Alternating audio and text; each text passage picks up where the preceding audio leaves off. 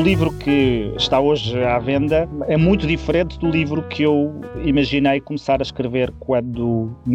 sentei à secretária e, de, e decidi vou escrever um livro sobre o mundo global e sobre a globalização e vou fazer esta defesa apaixonada. E porquê? Porque eu começo a escrever o livro no final do ano passado, portanto no final de 2019,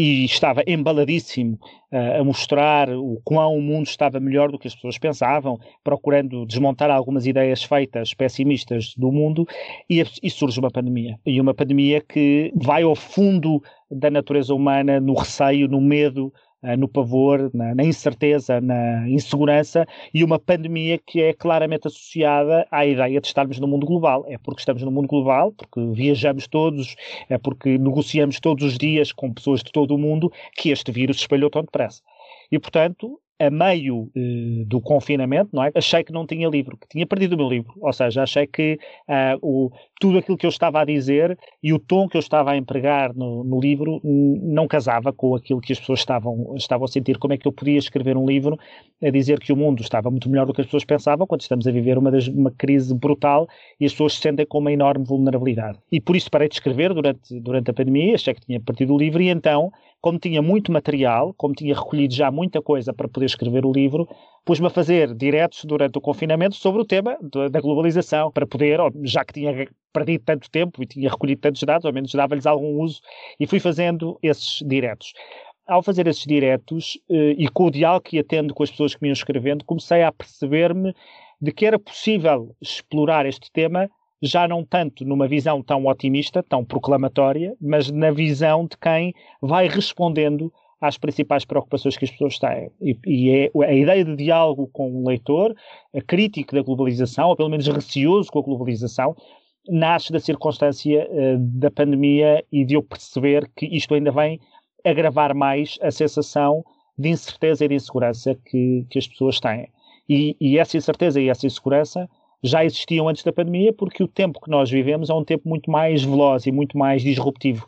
Ah, e, e aquilo que muitas vezes acontece é que essa velocidade torna-nos ou faz-nos parecer mais frágeis. Controlamos menos o nosso, o nosso tempo, controlamos menos a nossa vida e, portanto, sentimos que temos muito menos segurança. E aí, de facto, a vida, provavelmente, dos nossos avós era muito mais estável do que, do que a nossa. Era estável, o que significava que a pessoa morria no mesmo estado e na mesma condição social em que tinha nascido, em que as probabilidades de alguém poder subir ou melhorar as suas condições de vida eram muito inferiores àquelas que temos hoje. Se eu tivesse escrito este livro antes da pandemia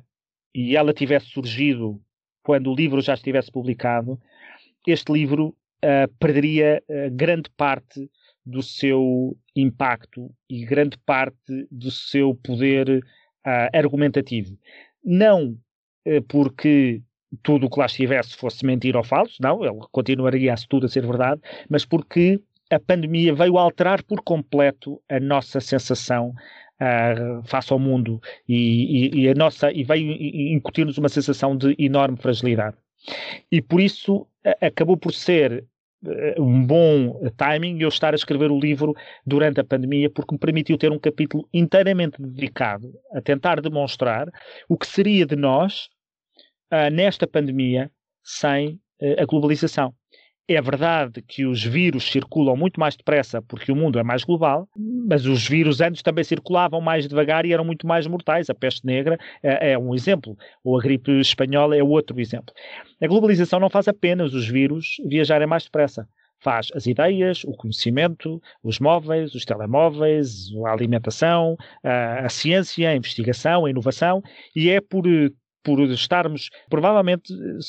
um bom momento para percebermos o impacto que a globalização tem na nossa vida é imaginarmos os nossos supermercados e retirando de lá todos os produtos que são importados ou que vêm com componentes importadas. Ficávamos com as prateleiras provavelmente quase vazias. Portanto, imaginar o que é passar por uma pandemia sem termos a globalização, sem termos o livre comércio, sem termos tido estabelecido cadeias de valor que permitissem que, mesmo com deveres de confinamento, mesmo com a economia a parar, as cadeias de valor global dos bens essenciais não pararam e continuaram com desafios, claro, teve que se fazer alguma coisa por isso. E provavelmente eh, eu, eu tinha, quando estava a escrever, tinha a esperança de que pudesse haver uma vacina antes de eu ter que entregar o livro à editora, porque aí seria provavelmente a maior a prova uh, do meu argumento uh, relativamente à globalização. Não sabemos se a vacina agora uh, anunciada vai ser a vacina, não sabemos se, se vai comprovar que ela pode ser uma vacina que tenha eficácia e que possa ser comercializada,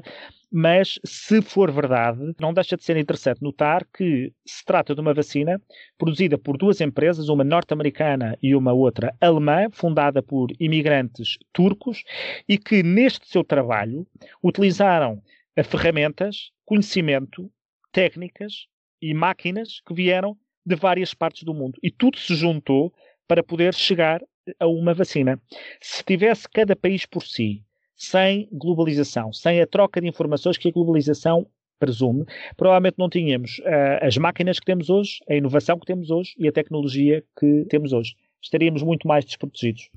O livro acabou por ficar muito maior do que aquilo que eu desejaria e com bastantes gráficos, menos do que aqueles que eu, entretanto, entreguei à editora, depois tivemos que ir cortando, porque senti mesmo necessidade de fundamentar cada uma das coisas que eu ia dizendo.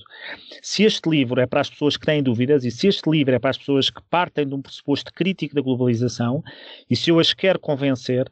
então eu não posso apenas afirmar, eu não posso apenas apresentar conclusões, eu tenho que acompanhar as pessoas no seu caminho até mim, até à minha ideia. E acabei por precisar de a cada afirmação, a cada defesa que faço, de sustentar o mais possível aquilo que estava a, a, dizer. Eu não acho que perante os mesmos factos, perante os mesmos dados, perante os mesmos números, tínhamos todos que ter a mesma conclusão. Acho que isso é evidente que não é assim. Uh, cada um de nós interpreta os factos e os dados uh, consoante o nosso, uh, a nossa orientação política, a nossa orientação ideológica, a nossa experiência de vida, mas pelo menos os factos e os dados e os números permitem um princípio de acordo para, para a conversa. E eu acho que boa parte do debate político que está a ser feito eh, no mundo vive atualmente eh, de sentimentos e de emoções. E isso impede ou dificulta muito o acordo e o pacto e o consenso, porque eu não consigo uh, dizer a alguém que o meu sentimento ou que a minha emoção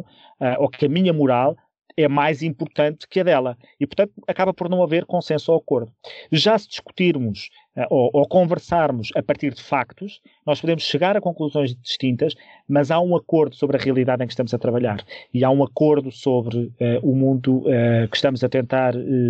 mudar.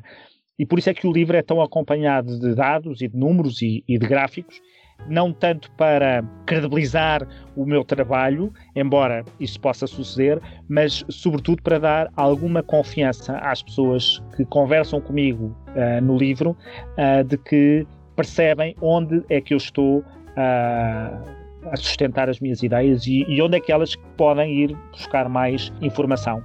para verem se eu estou a transler ou não a realidade.